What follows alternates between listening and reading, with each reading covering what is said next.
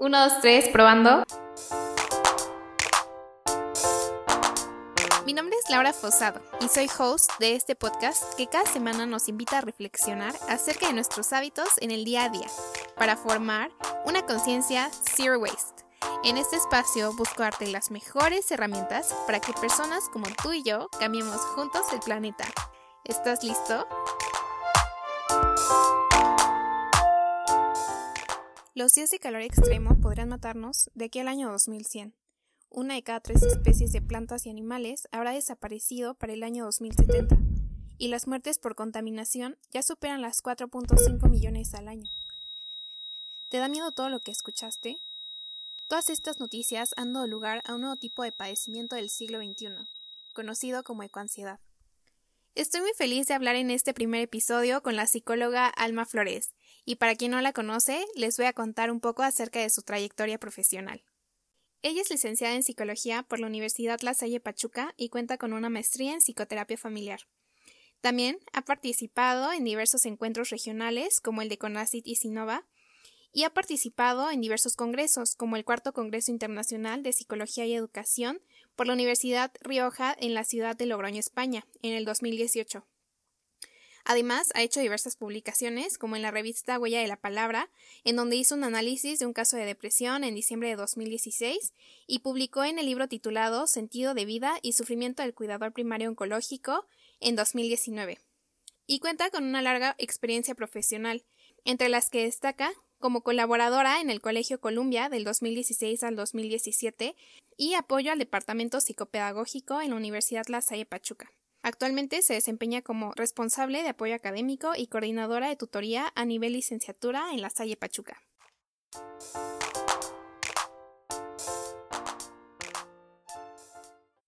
Hola Almita, ¿cómo estás? Hola Lau, muy bien, muchas gracias por invitarme. No, al contrario, muchas gracias a ti por aceptar la invitación. Y bueno, en el episodio de hoy, como pudieron ver en el título, vamos a hablar de la ecoansiedad. Para empezar, ¿podrías hablarnos un poco acerca del tipo de terapia que le das a tus pacientes? Claro que sí, Lau. Mira, yo trabajo eh, la terapia sistémica, sistémica familiar. Eh, es una terapia donde pues se involucra a toda la familia, todos estamos compuestos por, por sistemas. Eh, los sistemas nosotros los vemos desde la familia, los amigos, el trabajo, o sea, un todo creemos que el cambio, o eh, pues sí, el cambio se puede ver no solamente en la persona, sino la persona que va a terapia, sino en las demás personas, ¿no? Por eso es un sistema, es como una, como una cadenita. Y supongo que muchas veces has escuchado el término de ansiedad, ¿no? Así es, uno de, de los más recurrentes, digamos. ¿Podrías explicarnos más acerca de este trastorno? Claro que sí, Lau. Mira, para mí la ansiedad eh, no es una enfermedad. Eh, muchas personas etiquetan con, con esto, ¿no? Eh, tienes ansiedad o mi paciente, el ansioso, ¿no? Entonces, para mí, pues sí, no es una enfermedad. Mm, mi paciente es, por decir un nombre, Juan Pérez, no es la enfermedad o no es la ansiedad.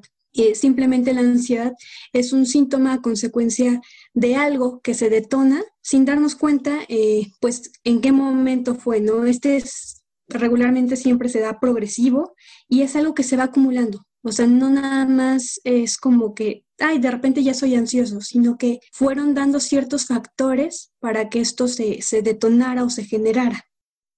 Pero, o sea, ¿es normal sentir ansiedad?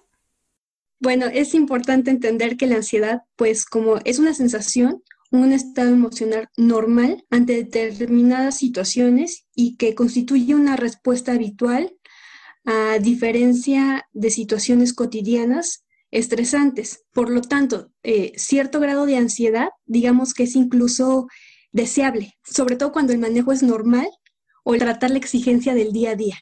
Seguro te ha pasado que estás, eh, no sé, como tienes que entregar la tarea o tienes que entregar un trabajo y hay como una cierta ansiedad por, por hacerlo, ¿no? Y, hasta cierto punto, pues ayuda, ¿no? Para agilizar, para hacerlo rápido, ser como, pues sí, minucioso al realizar tu trabajo, pero esa ansiedad te impulsa a terminarlo, a, a que salga el trabajo, pues. Sí, exacto, pero por ejemplo, ¿qué pasa cuando estoy ante un examen y siento todos estos síntomas que mencionas? ¿Se podría decir que estoy ante un cuadro de ansiedad? No, mira, creo que es importante eh, diferenciar. Te, voy a poner un ejemplo muy, muy básico. Cuando estás en la fila del banco y que ves que eh, pues no avanza, no avanza y tú tienes como prisa, eso no es estar ansioso, eso es más bien ser impaciente. Ok. En cambio, porque a lo mejor estás viendo el, el, el, reloj, estás moviendo el piecito, este, así como de a ver a qué hora, ¿no? Sí. Más bien eso es ser impaciente. Entonces podríamos decir que nosotros solemos confundir ciertas sensaciones o emociones con la ansiedad porque creemos que es lo mismo, ¿no? Claro, es muy eh, recurrente que las personas confundan ciertas emociones. Por ejemplo, hay quien dice, es que yo soy obsesivo compulsivo. No, no es lo mismo. O sea, yo puedo tener un cierto gusto por el orden, porque mi cuarto esté bien, porque mi mesa donde trabajo tenga un orden, pueda yo encontrar las cosas, o este, porque las cosas me salgan de cierta forma. Pero la persona que tiene un trastorno, ya sea ansiedad, depresión, es mucho más grande, ¿sabes? O sea, los niveles que experimenta la persona que tiene un padecimiento como esto es inmenso. En la ansiedad, por ejemplo, la ansiedad, patológica, viene un malestar significativo. Los síntomas que afectan son tanto físicos, psicológicos, conductuales y, por ejemplo, hay una sudoración, palpitación, este, creemos o cree la persona que está pasando por eso que se va a morir, por ejemplo. En su mente crea una catástrofe, por decir algo. Te decía lo del, lo del banco, una persona que tiene ansiedad, al ver que la fila no avanza, va a empezar a, ver el reloj, no avanza, no avanza, no avanza, y entonces de repente va a ver y va a empezar a ver que, entra más gente, más gente, y, y, en su cabeza puede aparecer la idea de ahorita van a entrar a saltar el banco. Sí, lo van a saltar, tengo que salir de aquí, este, algo malo me va a pasar o algo malo le va a pasar a algún familiar o sea, es muy diferente de, híjole, no avanza el banco, este, la fila del banco, tengo mil cosas que hacer y no avanza. En cambio, la persona con ansiedad genera ciertos eh, pensamientos negativos que le provocan un malestar, pero sabes, esto es potencia pura. ¿Y qué pasa, por ejemplo, cuando una persona se encuentra ante una situación de miedo y entonces comienza a tener como todos estos pensamientos catastróficos que mencionas? ¿Podríamos decir que la ansiedad se desborda en ese momento o no necesariamente? Bueno, primero vamos a hablar lo que es el miedo.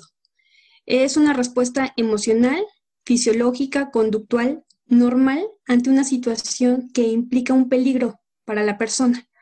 Una respuesta eh, diferente ante un objeto, una situación específica. Vamos a pensar que eh, tú no te vas a ir a parar en un zoológico enfrente de un león, ¿sabes? Porque existe como cierto miedo, sabes que no puedes hacer eso porque te puede atacar en cualquier momento. Entonces no lo vas a hacer, pero viene ahí como una situación, un fenómeno diferente de amenaza, por ejemplo, cuando tienes que entregar un examen que estoy segura que a lo mejor estudiaste un montón, pero te pones nerviosa porque sabes que a lo mejor, híjole, si te equivocas. Entonces, es un fenómeno, digamos, eh, evolutivo de transición con una frecuencia a la amenaza, por ejemplo, de reprobar. Entonces siempre tiene que haber algo que detone o desencadene esta ansiedad, ¿no? Exacto, sí. Digamos que, por ejemplo, cuando es una ansiedad normal, adaptativa eh, a las circunstancias de la vida, digo, está bien en algún momento tener miedo, está bien en algún momento decir, chin, me voy a equivocar a la hora de contestar un examen. O sea, a todos nos ha pasado en algún momento que dudas de algo, te sientes nervioso por algo, tienes miedo hasta, no sé, por ver una película, ¿no? Que sabes que, que está en el cine, está en la pantalla, nadie o sea, nadie te va a matar, nadie te está persiguiendo, pero sientes ese miedo de que hasta brincas, ¿no? O sea, a mí me pasa mucho cuando veo una película de miedo o de suspenso, o sea, yo soy como si la estuviera dentro de la pantalla porque brinco, salto, a veces hasta grito, ¿no? Sí, exacto. Creo que muchas veces nosotros tratamos de no darle tanta importancia a todos estos síntomas que mencionas en un principio, como la sudoración, la palpitación, el miedo, pero al final, pues esto detona la ansiedad, ¿no? Así es. Y a todas las personas que nos escuchan y se identifican con alguno o todos los síntomas que nos acabas de mencionar, ¿qué tipo de terapia les recomendarías? Mira, yo creo que la mejor terapia para la ansiedad o cualquier otra situación por la que tú decidas ir a terapia está bien. Lo importante o lo ideal es que cuando vayas a terapia te sientas cómodo, te sientas escuchado, quieras ir a terapia. El momento de ir a terapia puede ser muchísimo, ¿sabes? O sea, puedes ir desde chiquito, adulto, por, no sé, por alguna relación de pareja, porque tienes problemas en la escuela, en el trabajo. O sea, no hay un momento que digas específico para ir a terapia. Pero además, creo que no hay una terapia exclusiva para tratar, por ejemplo, en este caso, la ansiedad. Yo creo que no hay una terapia indicada. Mira, creo que Todas las terapias tienen algo positivo que ofrecer. Lo importante es que tú puedas explorar, evaluar lo que te está pasando, ya sea por la ansiedad, porque decides ir por una relación de noviazgo, por la escuela, lo que te preocupe, que esa terapia que tú estás recibiendo te haga conocer cosas que tú quieres trabajar, en la que tú te sientas cómodo y además, por la persona del terapeuta también te tiene que, generar como cierta empatía, que, que te escucha, Sí, creo que generar empatía es una de las cosas más importantes cuando vas a terapia. Y bueno, para adentrarnos un poco más en el tema de la ecoansiedad, me gustaría mencionar que es un nuevo término apenas en el 2017 definido por la Asociación Americana de Psicología como un temor crónico por sufrir un cataclismo ambiental que se produce, por ejemplo, al observar el impacto aparentemente irrevocable del cambio climático que estamos viviendo y entonces las personas comienzan a preocuparse obsesivamente por su futuro y por el futuro de las generaciones que vienen. Y no solamente se queda este temor en las personas que tienen conciencia del medio ambiente, sino cada vez más, por ejemplo, en adolescentes que ya piensan que están inhalando un aire contaminado, ¿no? Eh, ¿Podrías explicarnos la diferencia entre remordimiento y culpa? Mira, yo considero antes de entrar en, estos dos términos, Lau, yo pienso que la persona debe analizar qué está en sus manos, hasta dónde puede llegar para, para no sentir esta culpa o este remordimiento y qué está en sus manos para cambiarlo. Va a haber muchas situaciones en las que las personas no van a estar de acuerdo contigo, con lo que tú creas, con lo que con la decisión que tú tomes mientras tú te sientas cómodo, mientras tú pienses que estás haciendo algo bueno, en este caso por el planeta, creo que no tendría por qué haber este sentimiento de culpa por lo que estás haciendo, ¿sabes? En tus manos está como pues una responsabilidad que sí puedes ir em, trabajando y haciendo conciencia en otras personas para que a lo mejor este impacto ambiental, pues ahorita estamos viendo una pandemia que ha pues nos ha hecho pues mover todo tu mundo, ¿sabes? Sí, más conscientes. Eh, creo que todos tenemos, exacto, ser más conscientes, todos tenemos cierta responsabilidad, pero tampoco creo que está padre sentir culpa o, este remordimiento como injustificado, un poco infundado, ¿sabes? Cada persona tiene cierta responsabilidad, entonces hay que asumir lo que nos toca. Yo no puedo asumir la responsabilidad de alguien que a lo mejor eh, ni siquiera conozco. O sea, me, me puede molestar el que, no sé, la gente tire basura al agua. Pero entonces a mi círculo yo le voy a enseñar que a lo mejor no está bien tirar la basura, que hay que depositarla como en ciertos contenedores, que hay que eh, pues generar diferentes estrategias para cuidar el medio ambiente. Y creo que en ese momento quitamos como esta parte de culpa, esta parte de, híjole, yo no hice todo. Al final es muy complicado concientizar a todo el mundo. No sé si, si me vas como entendiendo ahí la idea. Sí, exacto, es transformar la ecoansiedad en algo más positivo, ¿no? Por ejemplo, en lugar de verlo como algo desde el temor o la preocupación, deberíamos de verlo más como qué acciones concretas podríamos hacer para ayudar al planeta que puedan estar en nuestras manos, ¿no? Sí, claro. Mira, eh, te voy a poner un ejemplo que a lo mejor, pues, estas personas que viven ecoansiedad puede ser muy recurrente. Primero, eh, empezamos a escuchar esto de que no hay que consumir eh, popotes de plástico. Sí. Pero creo que lo que más impacto tuvo, o al menos así lo veo yo, fue el uso de las bolsas.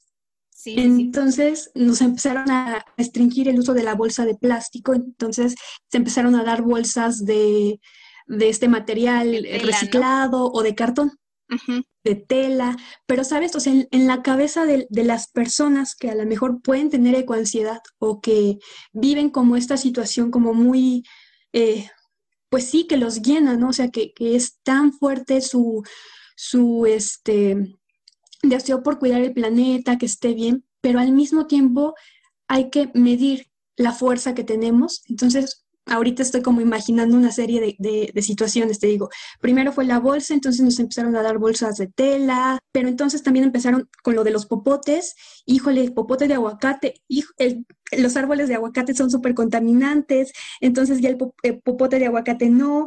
No sé, ahorita que estamos en clases en línea, trabajo a distancia, híjole, el uso de la computadora genera mucha contaminación, tener la cámara prendida, el internet, eh, los polos están derritiendo, a lo mejor me estoy escuchando como muy exagerada y si te das cuenta hasta mi, mi voz empieza como a, no tener tanto aire. Exacto, entonces te digo, los polos, el popote, este, los cubrebocas ahorita que están contaminando porque no los tiramos en lugares adecuados o de la forma pues como más adecuada, ¿sabes? Entonces viene toda esta preocupación y entonces ya no quiero salir, ya no quiero hacer nada, me aíslo, ya no convivo, te digo, entonces están como pensando en todo esto, pero entra justo en ese momento como la, la ecoansiedad de decir, esto es un caos, ¿sabes? Entonces ya no quiero salir de mi casa, me aíslo de las personas, este, me empiezo a sentir mal porque veo que entonces hay tanta contaminación, eh, muchos animales están muriendo, personas, ya no es lo mismo. Entonces me aíslo, ya no convivo, ya no salgo. Entonces creo que es importante como visualizarse desde fuera un poco y decir, a ver, ¿qué sí está en mis manos? Ok, a lo mejor yo no voy a comprar bolsas de plástico, pero sí voy a comprar una bolsa de tela. Entonces, hacer conciencia también que no puedo estar comprando mil bolsas de tela, ¿sabes? O cada que salga voy a comprar la bolsa de tela porque a lo mejor la olvidé. A lo mejor una vez sí te pasa, porque a mí sí me ha pasado, ¿no? pero también he dicho, bueno, no puedo estar comprando bolsas cada que, que se me olvida y pues ni modo, no me gusta cargar, pero también tengo que asumir mi responsabilidad de no haber cargado con la bolsita bueno, pues ya compré algo que no quería que todo el mundo viera, pero pues ya lo compré, ¿no? Y, asumo mi responsabilidad. O a ver, tengo tantos tipos de popote, popote de bambú, este, de aguacate, de acero, de plástico. A ver, yo pienso que a lo mejor el popote de aguacate, pues a mí no. Creo que le puedo dar más mantenimiento al popote, no sé, de acero. Entonces voy a procurar traer mi popote de acero, creo que le voy a dar más vida, porque no sé, a lo mejor de repente empiezo a morder los popotes, cosas así, pero desde mi trinchera yo puedo hacer ciertas cosas, ciertas cosas que sí están en mis manos. Y entonces puedo decir a mi familia, ay, miren, voy a comprar esta bolsa, este, ustedes también estaría padre que la compraran, pero si salen y se les olvida, pues no compren otra. O eh, usen esto, o recomiendo esto, porque sé que me ha funcionado. Y entonces es como esta parte de ir eh, acompañando a los otros, expresando mi preocupación por el medio ambiente, pero tampoco irme al extremo. Sí, exactamente, y justo lo que estás mencionando es encontrar estrategias que cada uno nos funcione, porque, por ejemplo, yo solía ser de esas personas que siempre olvidaba las bolsas de tela en casa y compraba y compraba cada vez que salía. Entonces, la estrategia que hasta ahorita me ha funcionado es poner una bolsa de tela cerca de la puerta y entonces cada vez que salgo la veo y ya más difícilmente se me olvida. O otra estrategia que igual me ha funcionado es hacer un kit zero waste en el que tenga ya mis toppers de plástico, mi termo, mis cubiertos de acero. Y entonces cada vez que salgo a algún lugar, eh, evito que, me den la comida o lo que vaya a comprar en plástico o desechable. Y ya tú pones tus toppers y ahorras una buena cantidad de, de waste. Y además vas a ir contagiando a la gente que está a tu alrededor porque van a ser cosas tan simples o tan chiquitas que vas a acabar influyendo a tu círculo.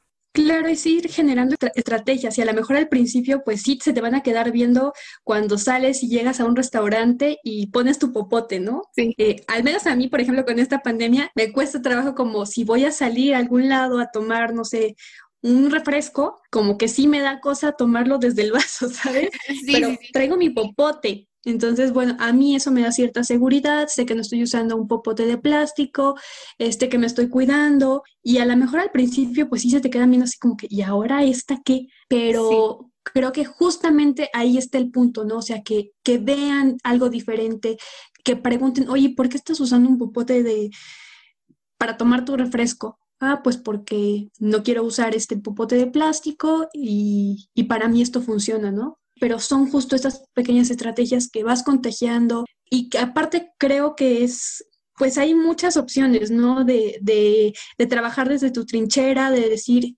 puedo hacer este cambio desde eh, esta parte o desde mi granito de arena es este para hacer un cambio. Sí, exactamente. Y también cuando estaba leyendo acerca del tema, me encontré con una plataforma que las personas con ecoansiedad en Reino Unido hicieron en el 2019 que se llamaba Huelga de Natalidad, en la que hombres y mujeres optaron por ya no tener hijos debido al cambio climático que estamos viviendo como de manera tan cerca. ¿Tú qué opinas respecto a esto?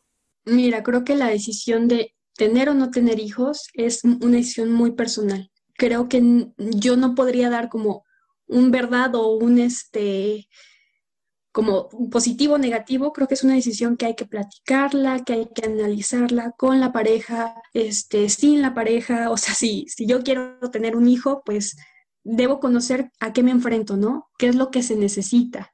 y creo que es una situación de, de, más bien de plática, de análisis, de, pues sí, ser consciente, ¿sabes? De, qué implica criar y cómo lo voy, o sea, si decido cómo es que esta personita va a venir al mundo, qué es lo que le voy a enseñar. Si decido no tener hijos, creo que también es una decisión muy respetable. Creo que eh, pues hay, habrá personas que son pro vida, habrá personas que no, y cada una tiene sus, sus razones, sus motivos, y creo que es muy válido, ¿no? Ah, desafortunadamente nuestra sociedad nos ha hecho como normalizar ciertas conductas o ciertos patrones que si no lo cumples te juzgan, ¿no? Y te juzgan de una manera pues muy muy fuerte. Entonces creo que creo que no deberíamos tomar esa postura tan castigadora, radical, exacto. Y no sé si alguna vez habías escuchado también el término de solastalgia, que es un término que va muy de la mano con la ecoansiedad que estamos comentando ahorita. Mira, el término es dado por un filósofo eh, australiano en el 2003. Principalmente se basa un poco en estas personas que viven en una, lo voy a decir así, como en un poblado, que tienen como cierto apego a sus raíces, a su cultura, y que de un día a otro pues la tala de árboles llega, este, los corren de, del lugar donde pues era de ellos, ¿no? O sea, ellos vivieron ahí. Seguro te ha pasado, eh, no sé, a lo mejor tus abuelos o alguien dice, ay, no, es que en mis tiempos íbamos a nadar a la presa de tal, este, no sé, ahorita se me ocurre la presa de venados. Y te lo cuentan con un sentimiento de añoranza, pero es justamente como ese, esa tristeza, ese dolor de que ya no está, ¿sabes? De que ya no lo van a recuperar. Y es un poquito eh, lo, que, lo que expresa este término de solastalgia, que pues sí es justamente el dolor a la tierra que habitabas, ¿no? De, de solo y, bueno, solo en griego significa tierra y algia significa dolor.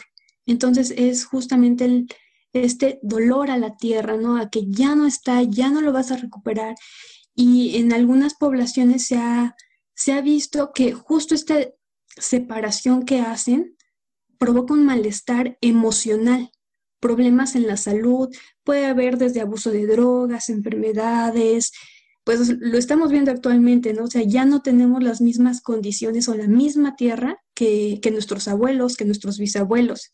Antes decían, no, pues es que comían bien saludable y ahorita nosotros consumimos, no sé, por ejemplo, mucha chatarra o eh, verduras que a lo mejor pues tienen transgénicos, que ellos pues no, o sea, ellos cultivaban, ellos este, pues sí, todo era más natural. Y aunque hemos hecho eh, cosas para, pues a lo mejor, no sé, huertos en casa o, esto, hay ese sentimiento en, justamente en esas poblaciones eh, de personas que les fueron quitadas, ¿no? Este sentimiento de ya no voy a volver a ver mi, mi tierra, donde yo crecí, donde yo jugué, donde eh, pues ya no está, ha desaparecido por la deforestación, por el cambio climático, las temperaturas tan altas, fríos extremos, no sé, huracanes, toda esta parte Sí, y creo que las personas igual están viviendo ahora una nueva clase de duelo, tanto que ahora pues ya existe desde el 2003 esta palabra para designar este olor a la tierra que las personas están pasando, como comentas. Claro, sí, sí, porque al final pues están destruyendo un paisaje, este, su lugar y pues al ser ellos tan apegados, tan, em, pues tan conscientes de lo que ellos tenían, viene esta pues también devastación, ¿no? De su salud, de, sus emociones, porque ya no están, ya se, están perdiendo como ciertas cosas que para ellos eran tan importantes, tenían tanto significado, que hoy día pues ya a lo mejor, y lo, creo que lo venimos escuchando nosotros desde la primaria, ¿no? De que tus nietos ya no van a saber lo que era, no sé, eh, tal cosa, ¿no? Porque ya no va a existir. Y es un poquito eso, esa añoranza de, lo perdido, del dolor que, que, se vive porque ya no está, ya no es, ya se perdió, ya es irrecuperable, digamos. Lo que antes el poder, sí. Exacto, lo que antes tenía. Y eso también repercute en, la salud emocional.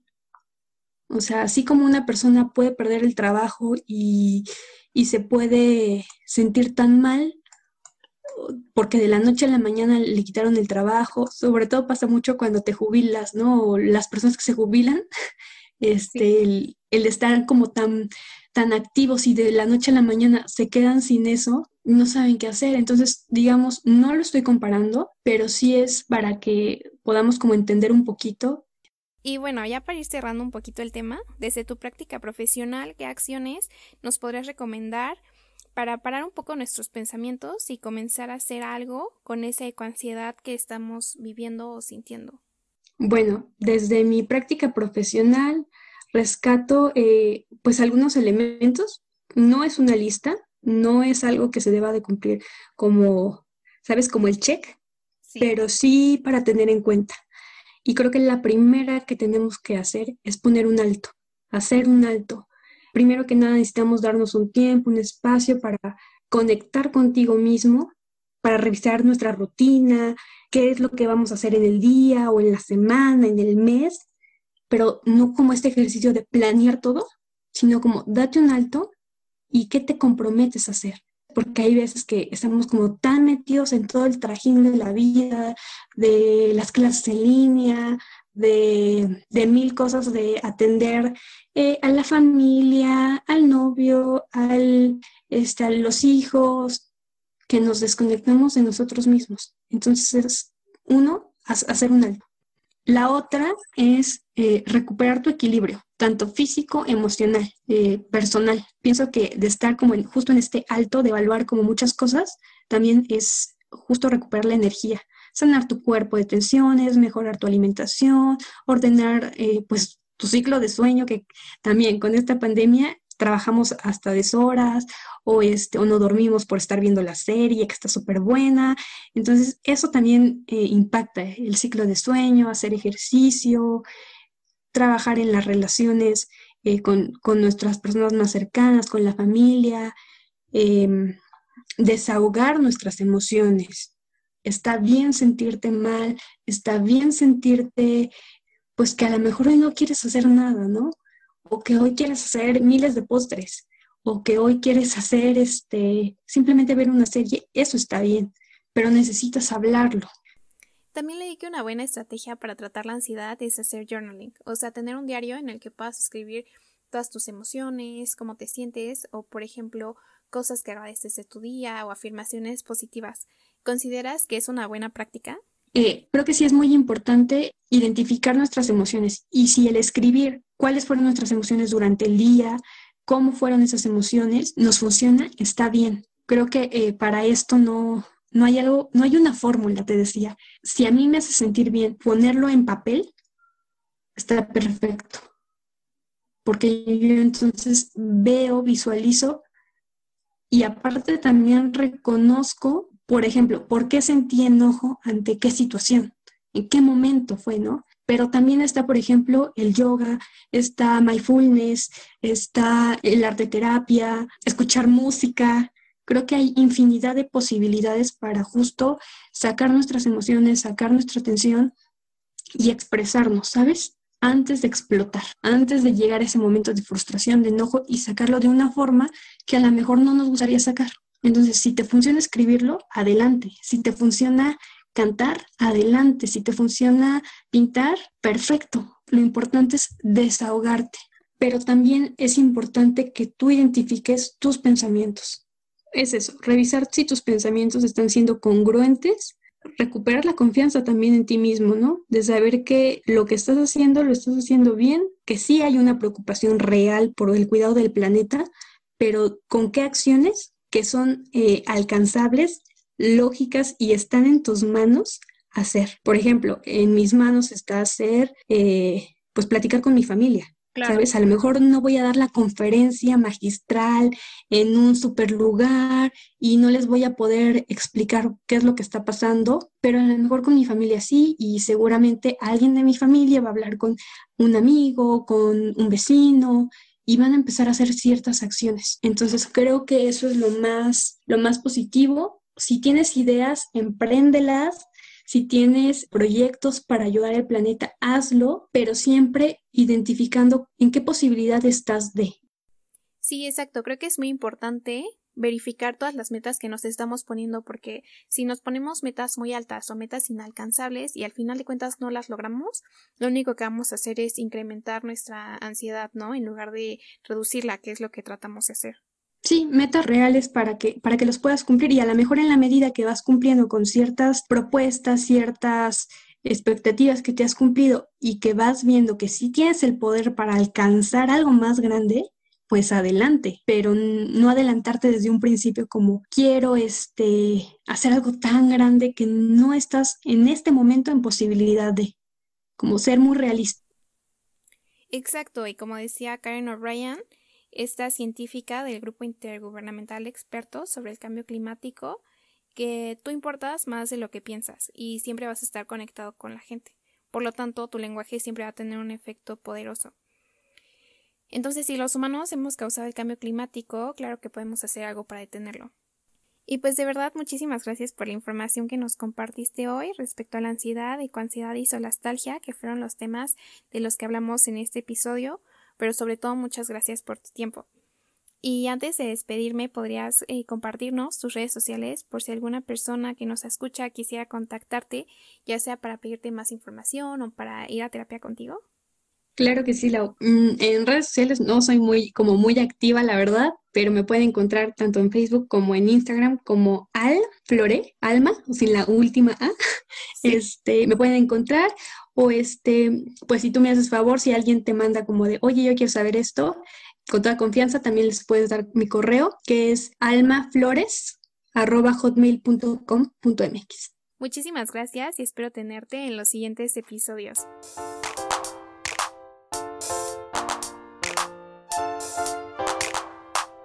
Y ya sabes, si te gustó este episodio, no olvides seguirnos en Instagram como arroba conciencia waste, en donde estaremos publicando contenido que estoy segura que te será de gran utilidad en tu día a día.